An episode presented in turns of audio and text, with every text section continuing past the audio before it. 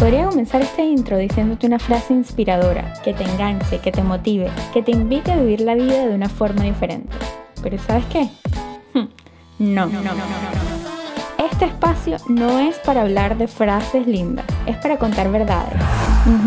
Las de gente como tú y como yo, porque cometer errores es parte de nuestra perfección. Ser imprudentes le da sabor a la vida y decir lo correcto no siempre te acerca a la felicidad. Vamos a desnudar nuestras experiencias. Agarra tu copita y ponte cómodo. Mi nombre es Liliana Ceballos y aquí hablamos sin vergüenza.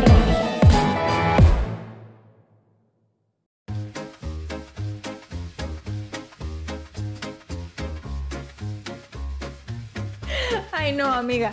Yo creo que me voy a quedar más sola que soledad. ¿Cómo que por qué? ¿Te parece poco esta peladera que cargo? bueno, eso sí es verdad. Mejor sola que mal acompañada.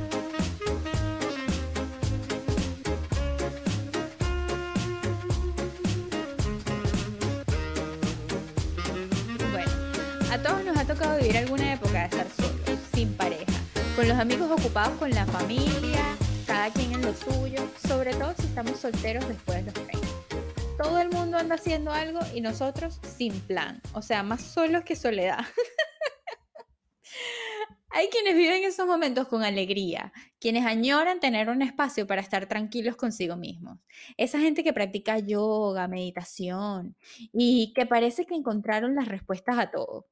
Y hay quienes no se aguantan ni dos minutos sin ver gente o sin una buena conversación. Yo, por lo menos, soy de esas personas que si tienen alguna buena serie de Netflix, eh, puedo pasar hasta una semana sin ver a nadie y soy absoluta y completamente feliz.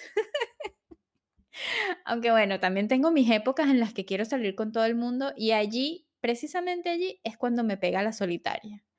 Porque una cosa es estar solo por elección y otra muy diferente es porque te toca. Yo pienso que todos debemos experimentar eso de estar con nosotros mismos.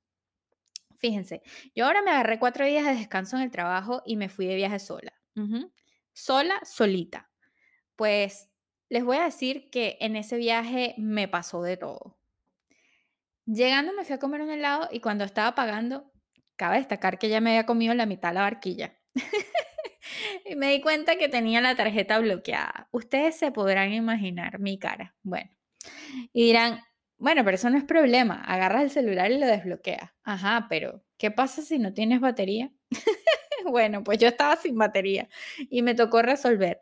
Justo en ese momento decidí estar paseando con alguien, por lo menos para que me sirviera de cortina mientras hacía yo mi oso en esa plena fila.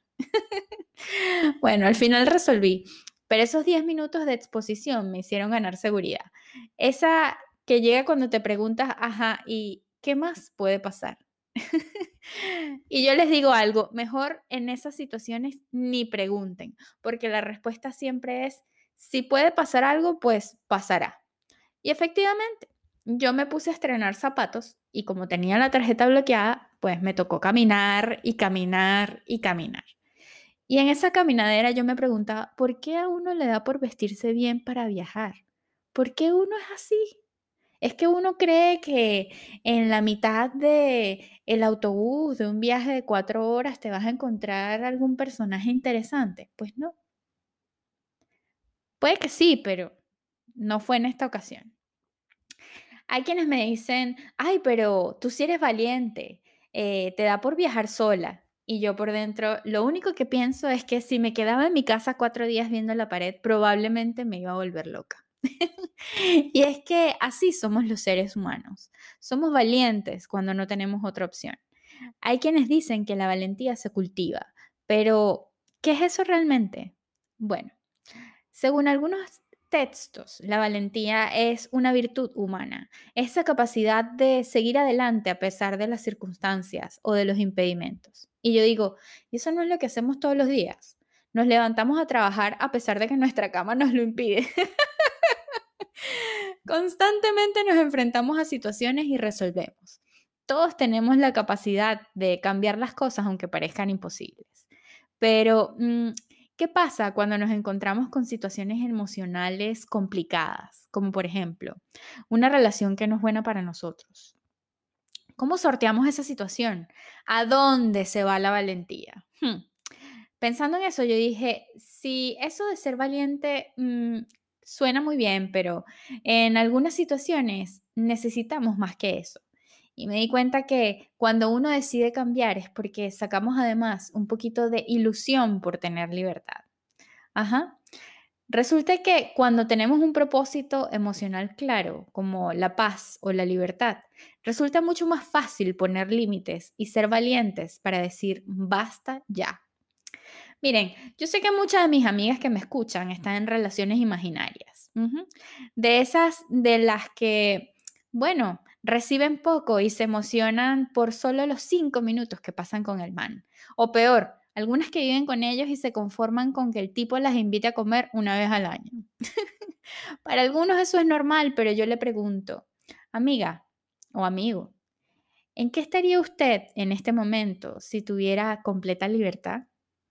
Ajá, no me vengan después a decir que entraron en crisis con esta conversación ojalá entráramos en crisis, porque la crisis desde mi punto de vista no es mala.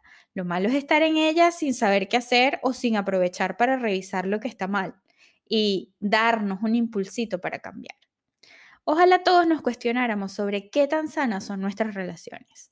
Y hablo de todas, porque a veces hasta nuestra relación con la familia se convierte en un temita mm, no menor. Yo, por ejemplo, tengo una amiga que le huye a la tía porque cada vez que la ve le pregunta cuántos kilos de más lleva ya. y nosotros nos reímos y sean honestos. Seguramente si ustedes están presentes y escuchan a la tía, se unen al desorden y participan del chalequeo.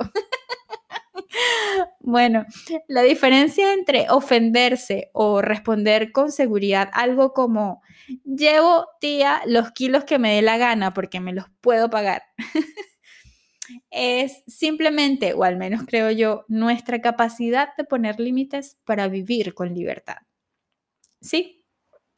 Esa capacidad de colocarnos por encima de las situaciones y entender que lo que somos no se define por la opinión de los demás o por lo que esperen de nosotros, eso es libertad.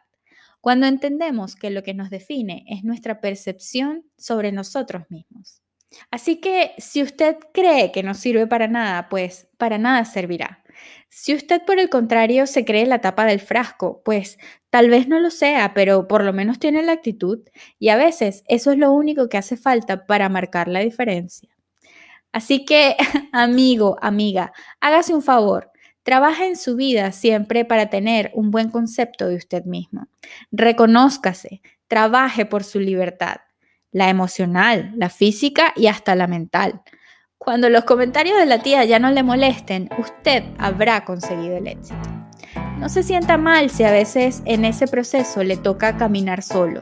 Y recuerde que a veces es mejor andar solo que mal acompañado. hablemos de todo y nada, hablemos de libertad, hablemos con valentía, pero hablemos, hablemos sin vergüenza. Suscríbanse a mi canal de YouTube, dejen sus comentarios en mi cuenta de Instagram, arroba hablamos sin vergüenza. Un abrazo, nos vemos pronto. Adiós.